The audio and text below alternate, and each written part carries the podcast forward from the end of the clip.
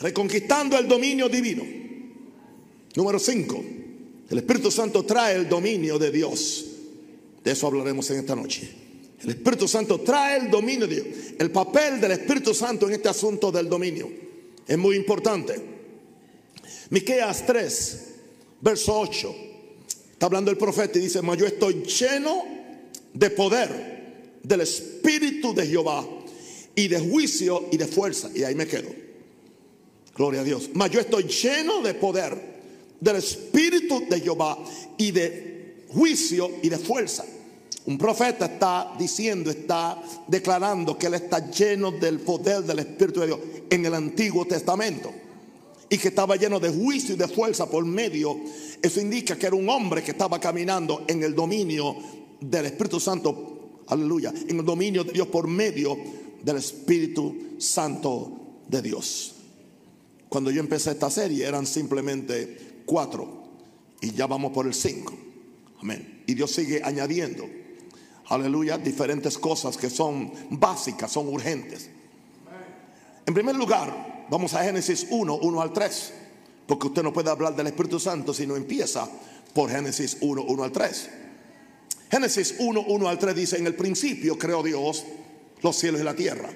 Todo el principio es Dios. Usted tiene que empezar con Dios porque todo empieza con Él y termina con Él. Él es el alfa, Él es el omega, él es el principio, Él es el fin. Y Él no tiene ni principio ni fin. Por eso Él ni empieza ni termina. Gloria a Dios. En el principio creó Dios los cielos y la tierra. Pero la tierra estaba desordenada y vacía. Y las tinieblas estaban sobre la faz del abismo. Dios hizo algo perfecto, algo excelente y ahora encontramos un desorden. Encontramos un vacío y encontramos unas tinieblas sobre la faz del abismo. Aleluya. O sea que no había la tierra como la vemos hoy, sino que lo que había era un abismo. La palabra abismo es simplemente un hueco. E, eso indica que hubo una destrucción, hubo un caos cósmico entre el verso 1 y el verso 2. Pero entonces Dios, que nunca se rinde, y a mí no me importa lo que yo vea y, y a Dios no le importa lo que la gente haga, porque Dios al fin de cuentas Dios va a ganar.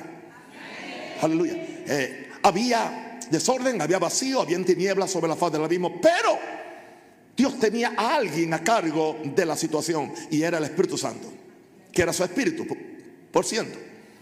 Se movía sobre la faz de las aguas, sobre la faz del abismo. Y dijo Dios, sea la luz. Y fue la luz. En este es mi primer punto en esta noche. Hablemos del Espíritu de Dios sobre las aguas. Por ahí empezamos. Porque estamos hablando de cómo el Espíritu Santo tiene que ayudarnos a traer el dominio de Dios a la tierra, porque no es con ejército, no es con fuerza, sino con mi espíritu, dice el Señor. Así que usted no puede sacar al Espíritu Santo. No podemos verlo simplemente como una doctrina, ni aún como una emoción para hacernos sentir bien. Ese no es el propósito del, del Espíritu Santo de Dios. A él le importa un bledo que tú te sientas bien o mal. Él lo que quiere es que el reino de Dios se establezca. Él lo que quiere es que la obra de Dios se haga. Él lo que quiere es que las obras del diablo sean, sean destruidas. Todo lo otro es incidental. Si te da gozo, gloria a Dios. Si, si tiembla, aleluya. Si te quemas, aleluya. Si te, da, si te da pequeña, empieza a rascarte o algo. Es algo más que todo ese asunto. Que es entretenimiento religioso, no. Él está presente aquí. Sería imposible que yo viva en su presencia, esté en su presencia y yo me pare aquí y Él me abandone y me deje solo. Él no hace eso. Gloria a Dios. Por eso yo dependo completamente del Espíritu Santo de Dios. Estamos hablando del dominio. Ahora, el Espíritu Santo es la presencia continua de Dios en la tierra. No sé si usted sabe que Él vino pero nunca se fue. Esto se contradice aparentemente. Porque Jesús dice, yo me voy a enviar al consolador. No, lo que está diciendo Jesús es, voy a enviar al Espíritu Santo en una forma que Él nunca había venido. Él nunca se fue de la tierra. Aleluya. Porque Él estaba ahí aún en la tierra caótica. Dice el Espíritu de Dios se movía sobre la faz de, de las aguas. Él no se fue de la tierra durante el Antiguo Testamento. Dice, y el Espíritu Santo vino sobre este, vino sobre aquel otro, vino sobre aquel otro. Le acabo de dar una lectura de, uno de los profetas, Miqueas. Él dice que estaba lleno del Espíritu de Dios. Decir, que toda esa división que se hace, que dispensación del Espíritu Santo, son cosas que son buenas para estudiarlas, pero son pésimas para vivirlas. Él siempre ha estado en la tierra. Porque la presencia continua de Dios en la tierra es por medio de su Espíritu Santo. Y por medio del Espíritu Santo, en un sentido, Dios siempre ha tratado de establecer dominio en la tierra. No en la forma plena como lo va a hacer en el futuro, pero siempre ha habido presencia de Dios. Dios nunca se ha quedado sin presencia en la tierra. Por eso el Espíritu Santo siempre ha estado. Ahora, ¿qué es lo que hace el Espíritu Santo en la tierra desde Génesis 1.2? Dios asegurando su dominio y autoridad sobre un planeta en crisis. Usted puede opinar lo que usted quiera, con toda la crisis que pueda haber en Nicaragua, que pueda haber en Cuba, en Zimbabue, a donde voy la semana que viene, o en Venezuela. El Espíritu de Dios está sobre esos lugares. Y Dios tiene un remanente. Y Dios tiene un reino. Y Dios tiene gente que entiende el dominio de Dios. Así que Dios por medio, por, por lo tanto, no podemos recurrir simplemente a la política. ¿Entiende? O a la emoción. O a la venganza en contra de nadie. Sino asegurarnos que el Espíritu Santo encuentra vasos en estos países que van a, ponerse de acuerdo con Dios para que el dominio de Dios se manifieste y que Dios haga lo que quiera. Que mate a quien quiera y que le dé vida a quien él quiera. Que levante a quien él quiera y tumbe a quien él quiera. Porque es su, es su reino, es su tierra. Así que el Espíritu Santo está Dios asegurando su dominio y autoridad sobre un planeta en crisis. Sobre un hijo en crisis. Sobre un cristiano en crisis. Sobre una iglesia en crisis. Sobre, sobre una ciudad en crisis. El Espíritu Santo está. A mí no importa lo que yo vea. A mí no importa los abusos. A mí no importa todo ese reguero que hay. Él está. Estará para bendición o estará para juicio, pero Él está. Y el dominio de Dios se va a manifestar. Y yo no sé si tiene alguien más, pero aquí están a un rosario. Aleluya. Dispuesto a ser tu instrumento. Dispuesto a ser tu vaso. Dispuesto a hacer lo que tú me mandes a hacer para cooperar contigo para que ese dominio empiece a manifestarse de una forma más amplia. Algo que yo entiendo aquí es que el Espíritu Santo nunca se amedrenta por la destrucción o por la intervención del enemigo. El religioso se amedrenta enseguida quiere que toque la trompeta. Porque mientras todo está bien, nadie se quiere ir al cielo. Pero cuando hay problemas, quieren que la, trompeta suene. Cuando estás pobre, quiere que Cristo venga. Cuando tienes plata, tarda un poquito en lo que la gasto. Pero el Espíritu Santo nunca se amedrenta por la destrucción, por todo lo que el diablo está haciendo. Y yo lo siento. Si el Espíritu Santo no se amedrenta, yo no me voy a amedrentar. No voy a entrar en pánico.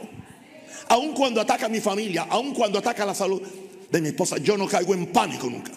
Porque yo sigo creyendo que por encima de todo eso va a acabar. Está el Espíritu Santo estableciendo el dominio de justicia de Dios, estableciendo el dominio de sanidad, estableciendo el dominio de prosperidad, estableciendo el dominio de todo lo que yo necesite y todo lo que esta iglesia necesite. Alguien puede darle gloria a Dios.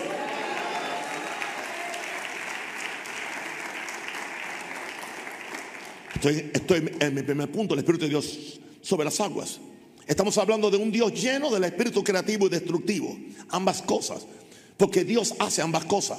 Su dominio es para destruir y es para, para, para crear. Y muchas veces a los hombres de Dios se, se nos da la encomienda, como se le vio a Jeremías, arrancar, derribar para después edificar. Y no es una tarea muy fácil, a, no mucha gente le gusta. Así que cuando hablamos del Espíritu Santo, hablamos de un Dios lleno del espíritu creativo y destructivo. Es la garantía que sus hijos llenos del mismo espíritu, podamos ejercer el dominio de Dios en la tierra. Hay gente que tiene un Dios sin Espíritu Santo o tienen un Espíritu Santo sin Dios. Dios está lleno de su mismo espíritu. Porque Dios es un espíritu. Y lo que lo llena es, el espíritu. Por eso se le llama espíritu de Dios. Olvídese de, de tratar de entender la Trinidad. Eso no viene al caso.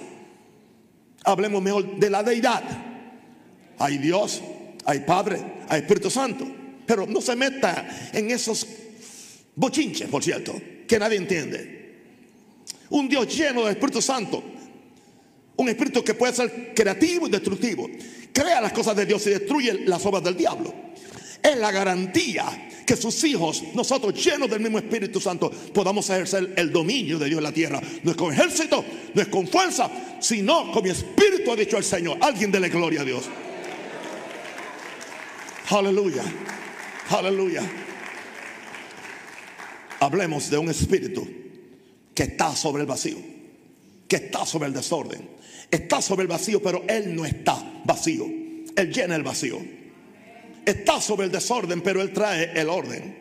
Está sobre las tinieblas, pero Él es la luz que trae luz a, las tinieblas.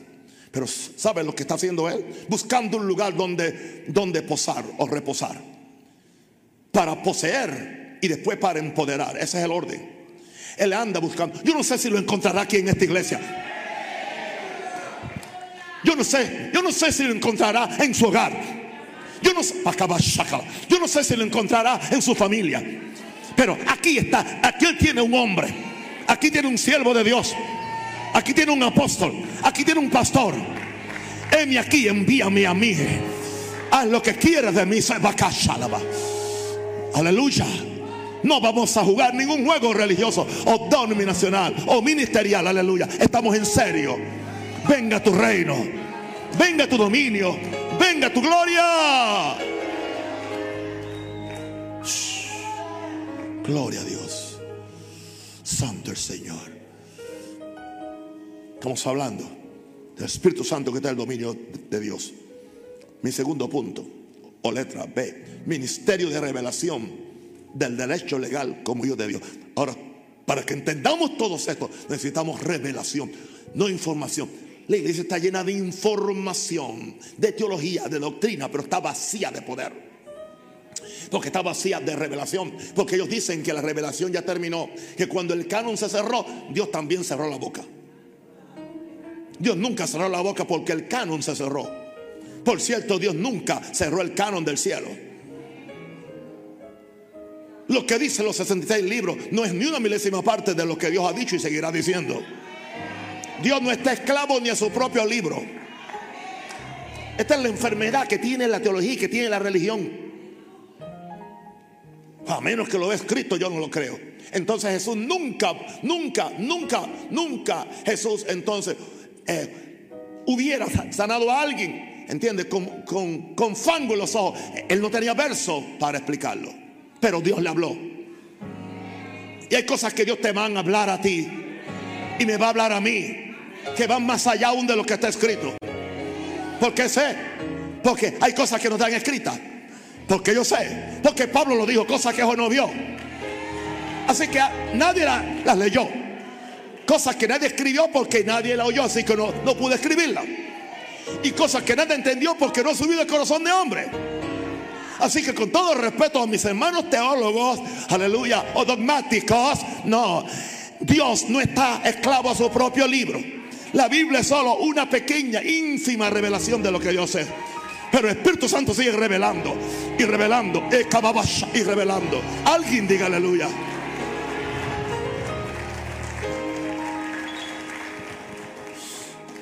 Hablemos de, de, esta revelación. Primero Juan 3, verso 24. Habla Juan. Y el que guarda los mandamientos de Dios permanece en Dios y Dios en él. Wow. Una pregunta, ¿permanece Dios en mí sin su espíritu? Y Dios en él. Dios no permanece figurativamente o simbólicamente. Dios permanece de verdad. Y dice, y en esto sabemos que Él permanece en nosotros. ¿Cómo es que yo sé que permanece en mí? Por el Espíritu Santo que nos ha dado. Tú necesitas el Espíritu Santo. Tú necesitas el bautismo si no lo has recibido. No te conformes con una doctrina. Recibe la persona. Aleluya. Ahora, ¿qué es lo que hace en este asunto de revelación? ¿Qué es lo que hace el Espíritu Santo? Nos revela la existencia del mundo espiritual con sus abundantes recursos. Es lo que hace el Espíritu Santo de Dios. Nos revela otro mundo de donde Él viene, de donde Él es, a quien Él responde. Se llama el reino de Dios. Se llama, aleluya, la cuarta dimensión o el mundo etéreo. Aleluya, el mundo sobrenatural. Oh, yes. Nos revela, porque, porque el mismo Pablo que dijo cosas que no vio ni oído yo, ni subido el corazón de hombres son las cosas que Dios tiene para los que le aman. Dice, pero Dios nos las reveló por medio del Espíritu Santo. Él nos revela la existencia de todo. Tú eres rico y no lo sabes. Tú estás próspero y no lo sabes. Tú eres fuerte y sigues diciendo que eres débil. Porque todo lo tuyo está ya hecho. Es tuyo, es mío. Pero nos han robado la revelación de lo eterno. Nos Nos han robado la revelación de lo que es permanente, el reino de Dios. ¿Qué es lo que hace el Espíritu Santo? nos habilita para conquistar toda nuestra herencia espiritual. ¿Por qué digo espiritual? Porque lo espiritual es primero y lo espiritual siempre trae lo material. Porque por fe entendemos haber sido constituido el universo por la palabra de Dios, de modo que lo que se ve fue hecho de lo que no se veía. No te hagas tan espiritual, Yo solamente quiero lo, espiritual. Con, ah, ¿Y con qué vas a mantener tu cuerpo para que lo espiritual se quede en ti? Si tú no comes algo material, lo espiritual se tiene que ir porque no, no tiene un cuerpo donde quedarse. Dios es el Dios de lo espiritual y es el Dios de lo natural. Por eso es que Dios es sobrenatural. Porque Él está sobre lo natural. Pero aún sobre aquello que está sobre es de Él. Es gloria. Así que el Espíritu Santo nos habilita para conquistar toda nuestra herencia espiritual. El mismo que nos revela todas las cosas que Dios ha preparado para que para los que le aman es el mismo que nos empodera. Él no simplemente me revela lo espiritual y me deja colgando o guindando. Él me lo revela y me empodera y me da la sabiduría y me da la ciencia para que yo no me quede en el fracaso, en la enfermedad, en la miseria y en la ignorancia. Alguien diga aleluya.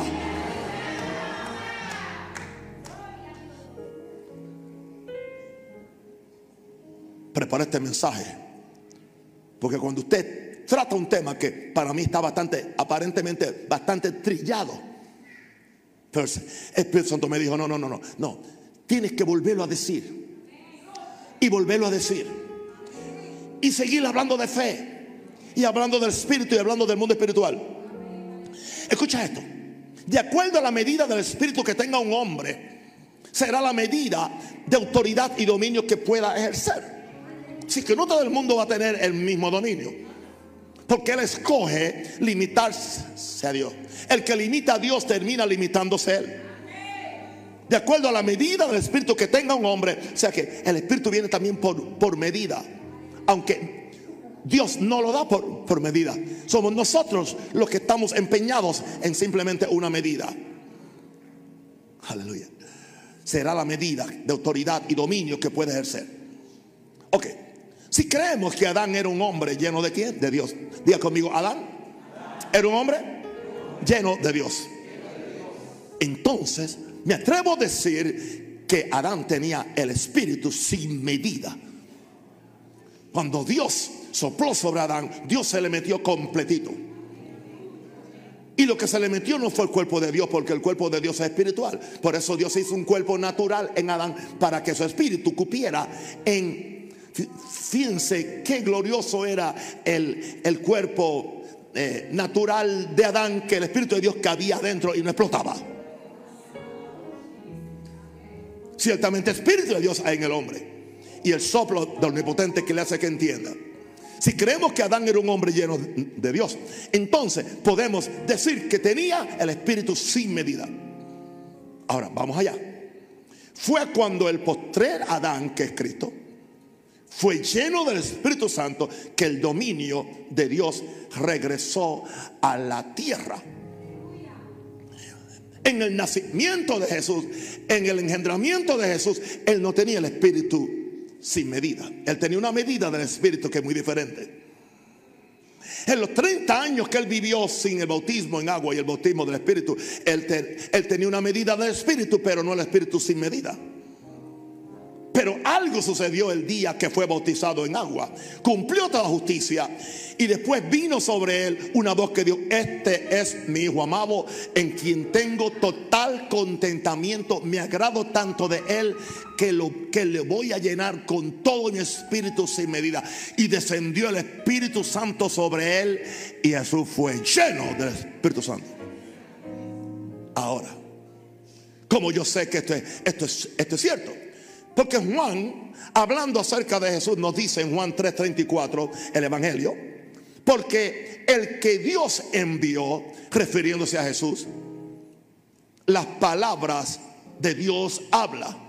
Y aquí está lo que usted debe sellar en su corazón y en su fe y en su búsqueda.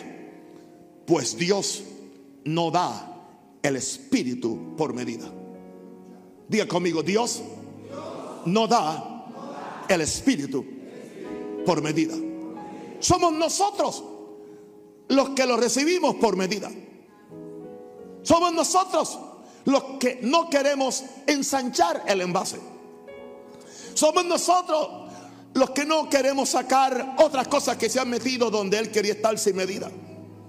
Y no importa cuánto deseo Dios tenga, no puede recibir el Espíritu sin medida.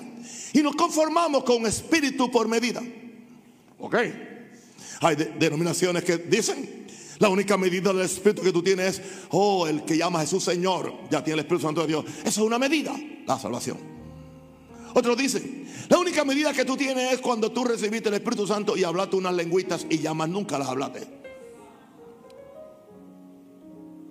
Otros tienen algún don en el cual ellos se especializan.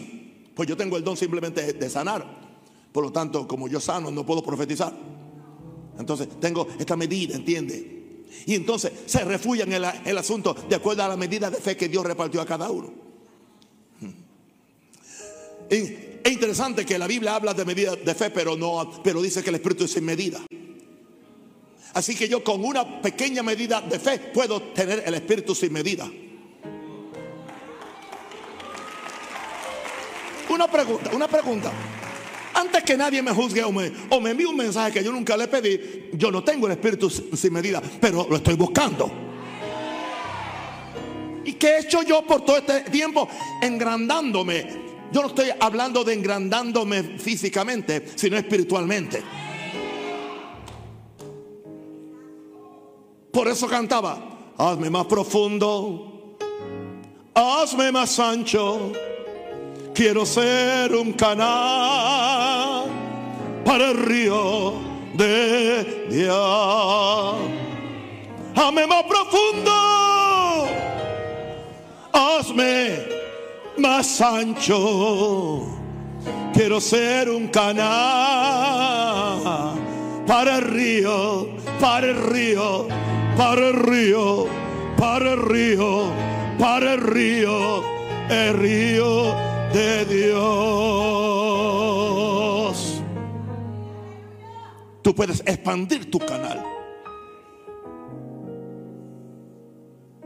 Un vocalista puede expandir su, su nivel o su registro. Mientras más lo practica, más expande su registro. Un pianista mientras más practica, expande sus habilidades y empieza a tocar notas que quizás nadie ha tocado, o combinación, o le da colores. Tú puedes expandir tu habilidad para profetizar, tu habilidad para predicar, para sanar, pero tú no puedes conformarte con la dichosa medida. Yo no quiero medida, yo quiero al Espíritu Santo sin medida. Señor, dame el Espíritu Santo sin medida. Porque para lo que hay que hacer, yo lo necesito. Denle un aplauso fuerte al Señor.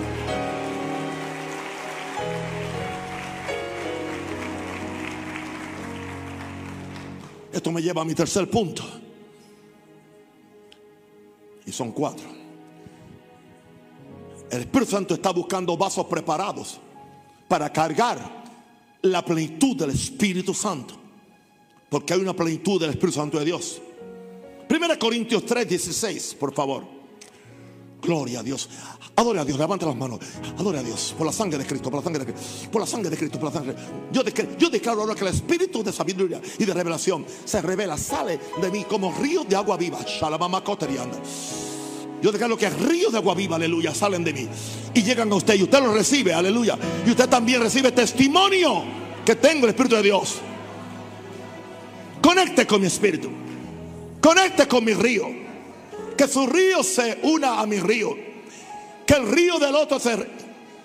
Y no importa que tu riachuelo sea un poco pequeño, pero si cada uno da parte de su río, de su riachuelo, cuando todos nos unamos a una voz, ya será un Amazonas, ya será, aleluya, un río Hudson, aleluya, ya será un río, aleluya, caudaloso. Alguien de gloria a Dios.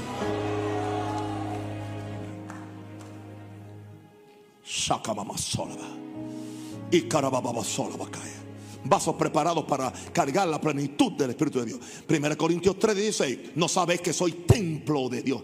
Templo de Dios. Esto no es figurativo. Esto es, esto es cierto. Y que el Espíritu de Dios mora dentro de ustedes.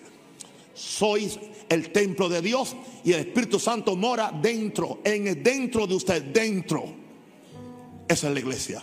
Ahora, Dios tuvo que hacer el nuevo hombre para luego depositar la plenitud de su espíritu en él. Gloria a Dios.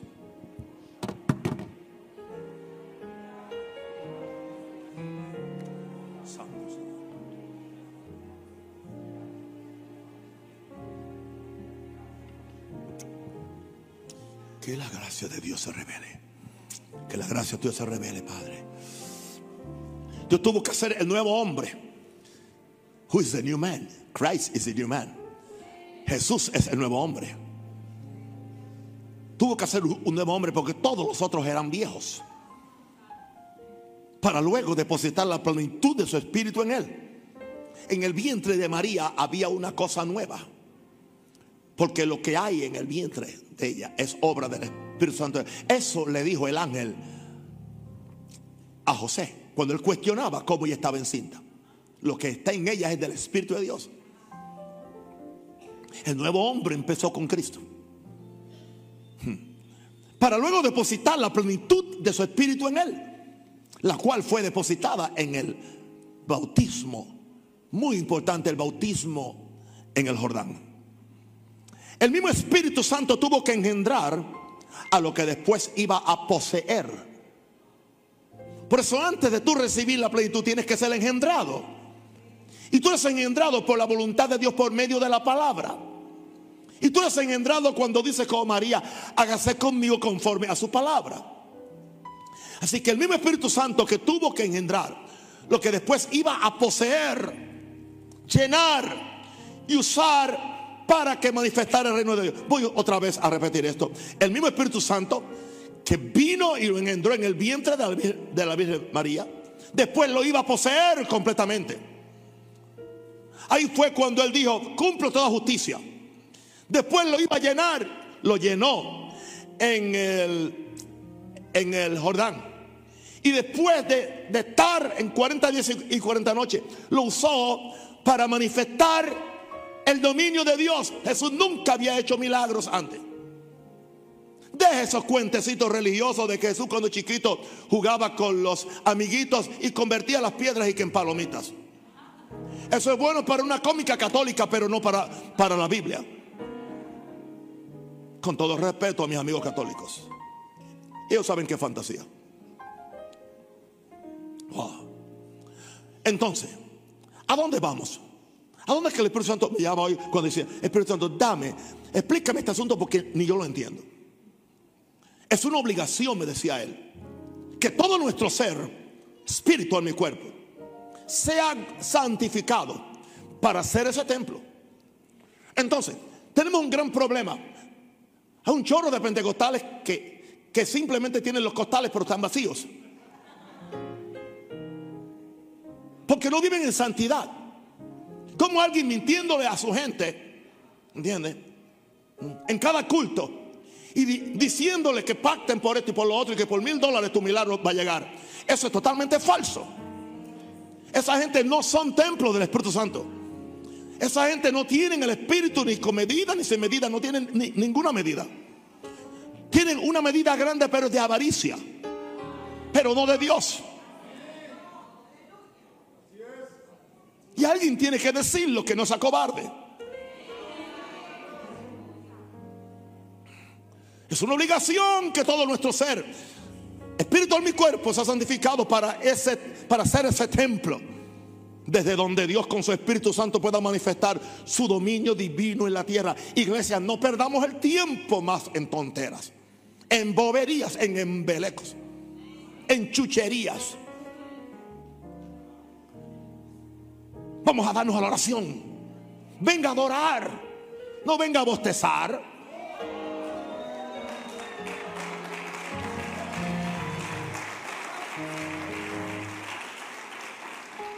Quiere chatear a alguien, chatea a Dios. Diciéndole gloria a Dios, aleluya, ven a este lugar.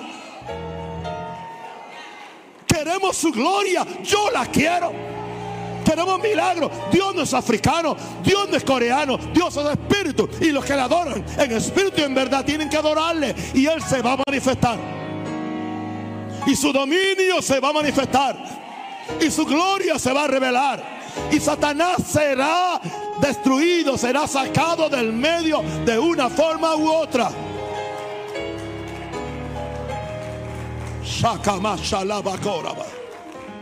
Uh.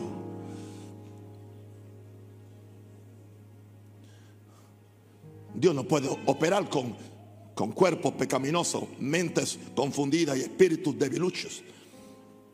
Todo nuestro ser tiene que estar en armonía, porque somos templo del Espíritu Santo de Dios. Entendamos que desde el Antiguo Testamento Dios se ha adueñado de hombres temporalmente para ejercer su dominio y autoridad. Desde el Antiguo Testamento Dios siempre ha buscado empoderarse de alguien. La oración que yo hice en la oficina mientras acá oraban. No estaba viendo televisión ni chateando, estaba orando. Aleluya. Y decía, Señor, aduéñate de mí. Aduéñate de mí. Aduéñate de mi espíritu, de mi alma y de mí. Que no quede nada que yo crea que es mío. Nosotros tenemos, aleluya, algunas esquinas o algunos closets, aleluya, o algunos cuartitos que son nuestros. Y no queremos que Dios entre en ellos. Pero entonces queremos que Dios nos use. No, Él quiere entrar en todos tus cuartitos. En el sótano, en el ático, aleluya, en el closet. Aleluya, en la alacena, donde sea. Él, quiere entrar. Él quiere entrar a las páginas más secretas de tu tabla. A ver qué es lo que estás viendo. ¿Ah? Mm. A los archivos más secretos de tu, de tu, de tu Samsung, de tu teléfono. Él quiere entrar ahí. Él quiere ser Señor de todo. Él te quiere poseer en todo. ¿Qué fue lo que Dios hizo con, con Abraham? Se adueñó de él. ¿Qué fue lo que hizo con Enoch? Se adueñó de él. De tal forma que un día, o sea, Enoch caminó tanto, tanto con Dios, tuvo tanta comunión con Dios, Dios se adueñó tanto de él, que se fue, no regresó a la casa. No tuvo tiempo ni, de, despedirse ni de la mamá ni, de la suegra. Dice que caminó con Dios y no fue. Y no fue. Y Dios no le pidió permiso a la, a la mujer para llevárselo. Y Dios no le, no le dijo nada. Dios simplemente, él se quiso ir con Dios. Porque aquel que Dios adueña de él, no le interesa nada de lo material. Lo material simplemente lo usa como un vehículo para traer lo sobrenatural. Aleluya. como ustedes me oyen a mí que quiero millones, es para eso. Que, que quiero propiedades, es para eso. No porque yo necesito eso para afirmar mi identidad. Yo sé quién soy, un hijo de Dios. ¿Cuántos son los hijos de Dios aquí?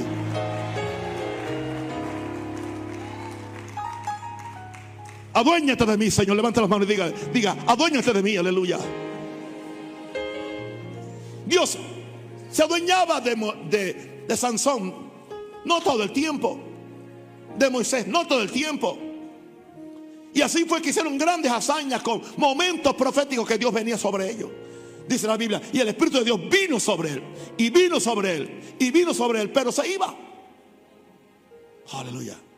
Y tengo una pregunta para terminar este punto 4. No, este punto 3. ¿Qué pudiera suceder? No sé, Dios que me la hizo. ¿Qué pudiera suceder si Dios encuentra vasos en esta nueva dispensación de gracia?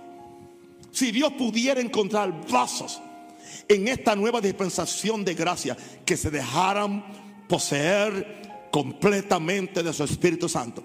Aquel que se deja poseer completamente del Espíritu Santo podrá tener el Espíritu sin medida. Jesús tenía el Espíritu sin medida. Yo creo que Pablo tenía el Espíritu sin medida. Como yo sé que tenía el Espíritu sin medida. Porque le decía a los corintios, yo estoy acá, yo no estoy allá con ustedes. Hagan una reunión allá enfrenten ese perverso que está en la iglesia, lo tienen ahí como un miembro fijo, quizás como el tesorero, y está viviendo con su madrasta. Hagan una reunión y yo estaré con ustedes en, en mi espíritu. Yo estaré ahí con ustedes. Y entréguenlo a Satanás para a ver si se salva. Pablo está diciendo, tengo una definición espiritual tan fuerte que estando acá salgo de mi cuerpo y estoy allí con ustedes y ustedes ni cuenta se dan. Ah, lo podemos creer para los brujos, pero no para los santos. En otras palabras, que los brujos tienen más privilegio y tienen más poder que, que los sí. Pero le tenemos tanto miedo a lo sobrenatural que nos quedamos ni en lo natural, no, nos quedamos en lo subnatural. No estamos ni en lo natural. Y siempre protegiendo nuestra reputación. Aleluya. ¿Qué pudiera suceder si Dios encuentra hombres y mujeres, vasos en esta dispensación de gracia que se dejaran poseer completamente de su Espíritu Santo? Y no es simplemente esperar llegar al culto para hacer un jueguito religioso o hablar dos o tres lenguas para que te escuchen. Esto es una vida, diga, es una vida. Alguien de gloria a Dios.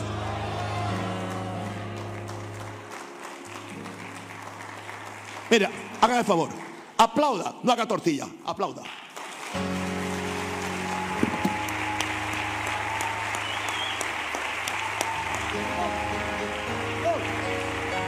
Eso es.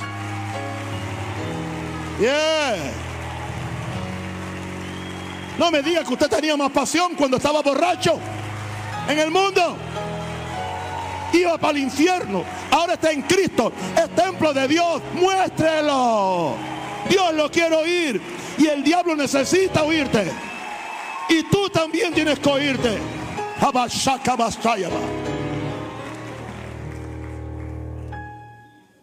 Algunos están esperando que, que, yo que me ponga viejo para que me ponga suave. Eso no va a llegar. Muchacho, el vino viejo es el mejor.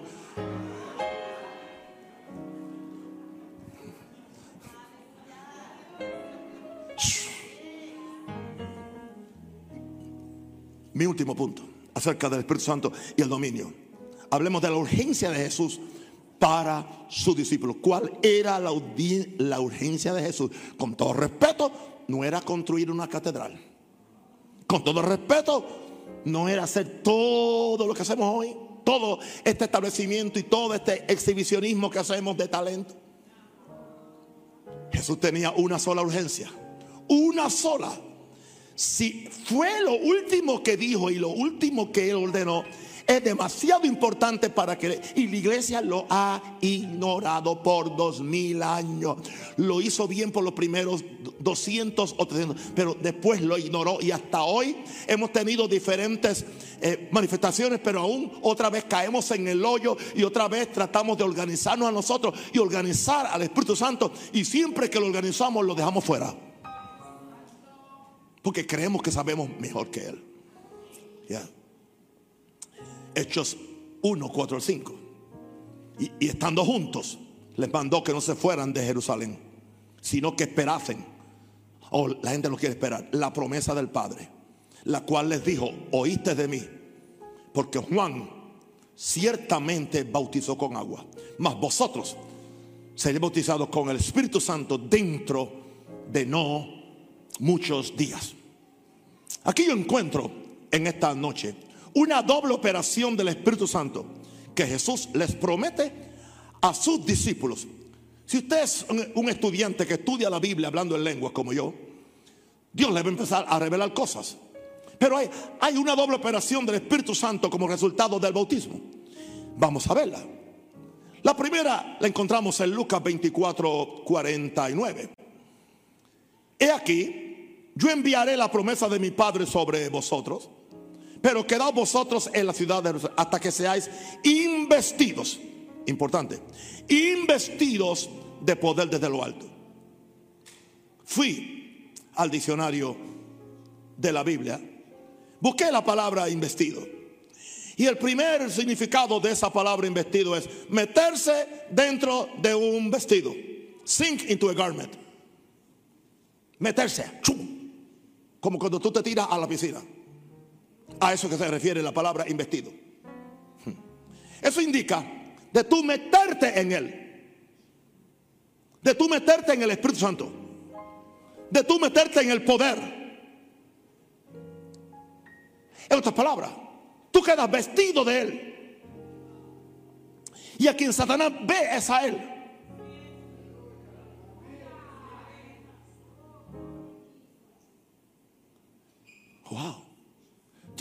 Son, dos cosas diferentes. Porque entonces está, la segunda operación es que serían llenos del Espíritu Santo. Ahora habla dentro, con su poder. O sea, el Espíritu de Dios viviría dentro de ellos. Dios por su espíritu, iba a vivir dentro de ellos y ellos iban a vivir dentro del Espíritu Santo. Yo no sé si usted lo quiere, yo quiero eso. Dice, los que viven en el Espíritu. Gente que creen que vivir en el Espíritu es andar por, ahí hablando lenguas. No. Los que están sumergidos en el Espíritu. Por eso habla del bautismo, inmersión del Espíritu. Seré bautizados. ¿Para qué? Para que se queden dentro del Espíritu. Para que brinquen dentro del Espíritu, como dice el original, sink, sink into the, into the, into the garment. Entra al vestido y quédate vestido de Él. Aleluya. ¿Sabe quién fue vestido de Dios? Moisés fue vestido de Dios. Tanto que Dios le dijo, serás un Dios para Faraón. Cuando tú llegues, solamente me va a ver a mí. Se da cuenta porque nunca pudo tocarlo, ni atentó tocarlo con el ejército más poderoso. Y sabe, la única arma con la cual Moisés llegaba al palacio, un palo, una vara. Y no pudo tocarlo. Yo sé que hay hombres de Dios que han vivido llenos del Espíritu de Dios. Pero hay hombres de Dios que han vivido sumergidos investidos, metidos dentro del Espíritu de Dios. Aleluya. Francisco de Asisi era este clase de persona. Claro, no queremos estudiarlo porque es un santo de, de iglesia católica. No es culpa de él que lo hicieron santo cuando él siempre era santo. Jugaba con los tigres, jugaba con los leones y no le hacían daño. ¿Por qué? veían a Dios en él. Yo quiero que el diablo vea a Dios en mí. Pero que me vea a mí en Dios. Y si, me ve a mí en Dios, ya no me ve a mí, ya lo que ve a Dios. Está bien, está bien, está bien, está bien. Llámame idealista, está bien. Llámame fantasioso, está bien. Lo que usted quiera, pero yo quiero esto. Aleluya. Yo tengo un discípulo en otro país que cada vez que yo, predico algo me dice, me, dice, papá, ¿qué es esa cosa que tú predicaste hoy? Papá, esa cosa me tiene loco. Me dice que eso que tú acabas de decir, eso le, me vuela la cabeza. A mí me voló el corazón ya. Así que hay dos, hay dos operaciones. Serían llenos del Espíritu Santo con su poder. El Espíritu de Dios viviría en ellos Y tenemos a Esteban en, en Hechos 6.8 y Esteban lleno de gracia y de poder. Lleno de gracia y de poder. Él estaba lleno del poder, pero el poder estaba en él y él estaba en el poder. Estaba cubierto con el poder, cubierto del, del Espíritu. Por lo tanto, ¿qué es lo que yo oro? ¿Qué es lo que yo persigo con esta iglesia? ¿Qué persigo conmigo? Que Dios nos revele un verdadero bautismo del Espíritu Santo. Que nos vista de Dios. Y que nos haga consciente de la llenura de Dios en nosotros. Indicando eso que estoy blindado. Tengo a Dios adentro y tengo a Dios afuera. Así que la carne mía está estrecha. Por lo tanto, a eso se le llama andar en el Espíritu. Y ya quien anda es el Espíritu, Él me mueve, Él me lleva. Impredecible. Porque ya yo no tengo decisión. Porque yo estoy en Él y Él está en mí. Wow.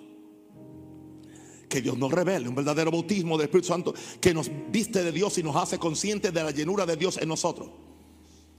Esto es lo que Dios espera de sus hijos en la tierra. Levanta las manos. Diga conmigo, esto es lo que Dios espera de mí en la tierra.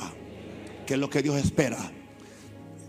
Que lleguemos a la estatura del varón perfecto que se llama Jesús. Para calificar así para una llenura del Espíritu Santo que haga temblar al mismo infierno al ver la manifestación gloriosa de los hijos de Dios.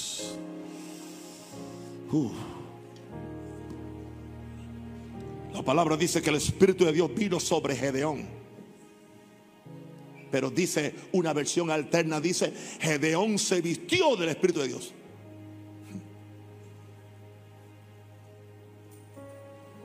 Y con pocos hombres derrotó un ejército. Moisés estaba vestido de Jehová Dios. Serás Dios para Faraón. No pudo tocarlo. Yo quiero vestirme del Espíritu Santo de Dios. Vestido de Dios.